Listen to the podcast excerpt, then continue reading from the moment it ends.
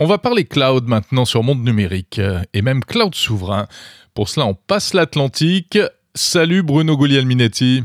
Jérôme Colombin, bonjour. Bruno du podcast québécois Mon Carnet. Tu étais à la conférence, la grande conférence AWS Reinvent qui s'est tenue du 28 novembre au 2 décembre 2022 à Las Vegas. Alors c'est un grand rendez-vous organisé par euh, la branche cloud euh, d'Amazon. Euh, vous vous dites info nuagique. Hein info nuagique. voilà, c'est destiné aux entreprises.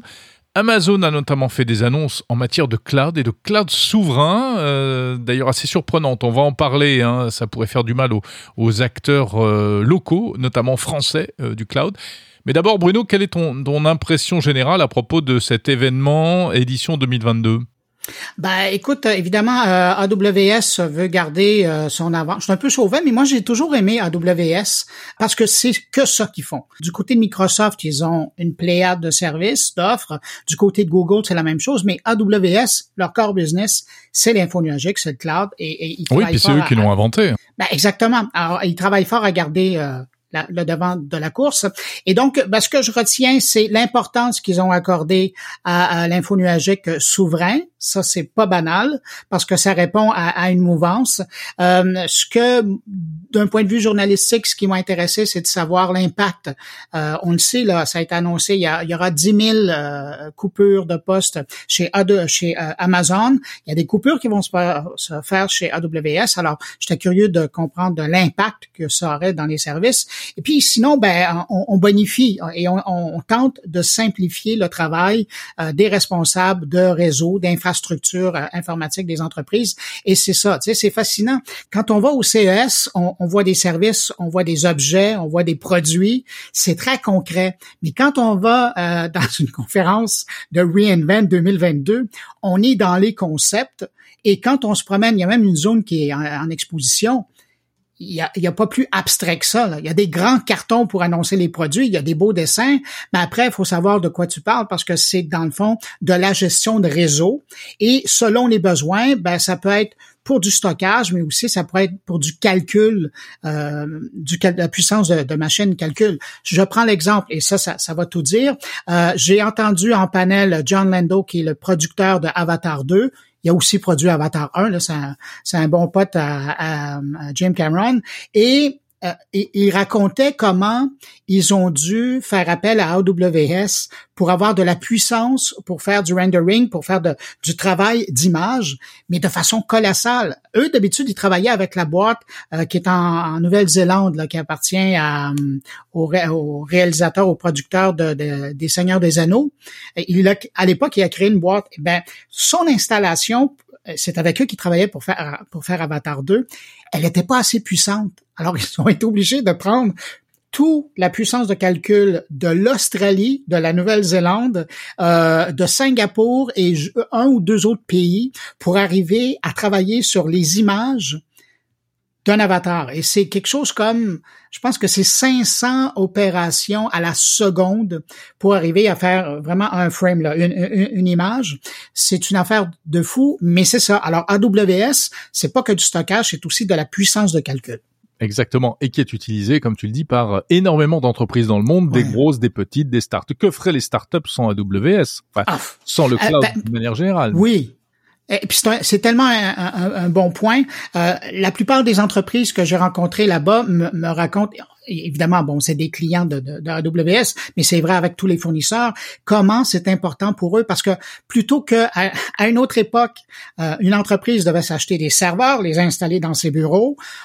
Par la suite, ça a été des, des serveurs mais décentralisés. Mais l'arrivée de l'info du cloud, donc de permettre de s'adapter euh, en fonction des besoins, ça a été toute la différence. Et le meilleur exemple que tout le monde connaît, c'est Airbnb.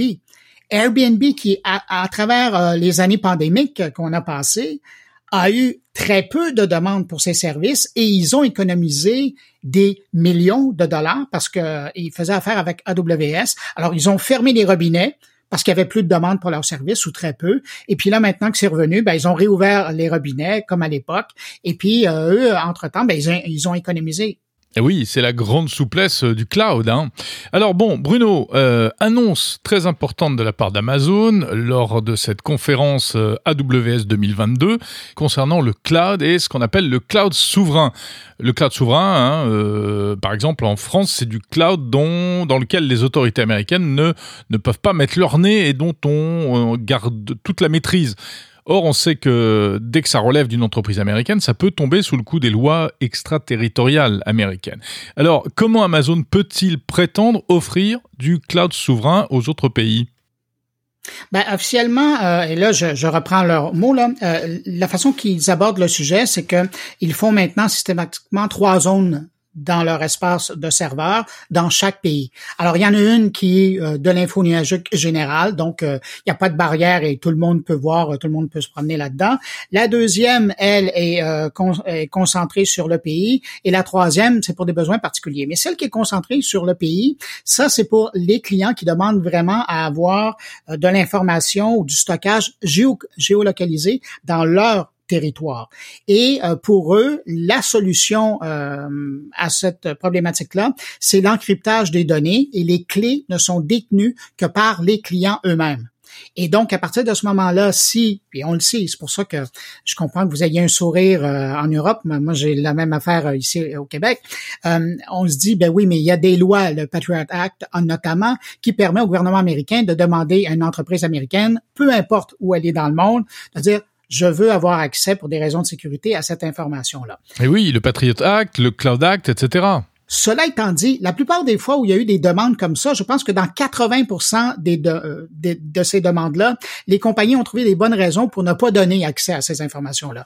Mais il reste tout de même qu'il y a 20% des demandes, et là on parle pas de centaines de demandes, c'est des milliers de demandes qui sont générées. Dans 20% des demandes, les, les fournisseurs de services ont dû donner accès à cette information-là. Mais dans l'approche de AWS, ils auraient beau donner accès à euh, cette, euh, cette, euh, cette aire de stockage-là, l'encryption, ben c'est le client qui va l'avoir. Donc, il n'y a personne, même pas les gens de AWS, qui pourront avoir accès au contenu des données qui sont stockées sur cet espace de, de serveurs souverains là, dans le pays nommé. Et d'ailleurs, pour te donner un exemple, j'ai rencontré un entrepreneur euh, d'une entreprise qui s'appelle Vosker et eux, ce sont des caméras sans fil euh, qui vendent à travers le monde. C'est particulièrement pour les gens qui ont de grands terrains, de grands domaines et qui veulent avoir un œil sur ce qui se passe, mais qui n'ont pas nécessairement l'Internet d'installer. Alors, euh, et ça fonctionne avec le réseau cellulaire.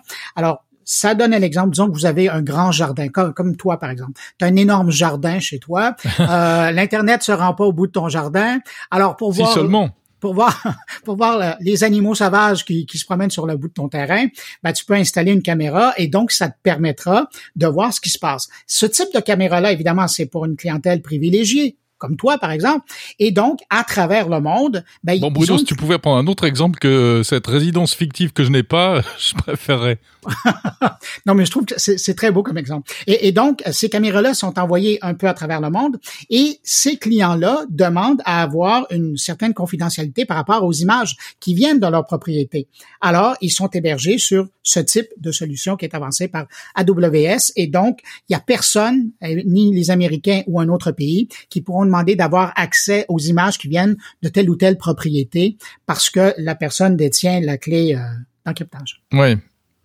Donc en fait, l'idée c'est de dire que euh, pour résister entre guillemets euh, aux grandes oreilles, aux, gros yeux américains, pas la peine d'avoir forcément des serveurs stockés localement. Ce qui est important, c'est qu'ils soient encryptés, donc chiffrés.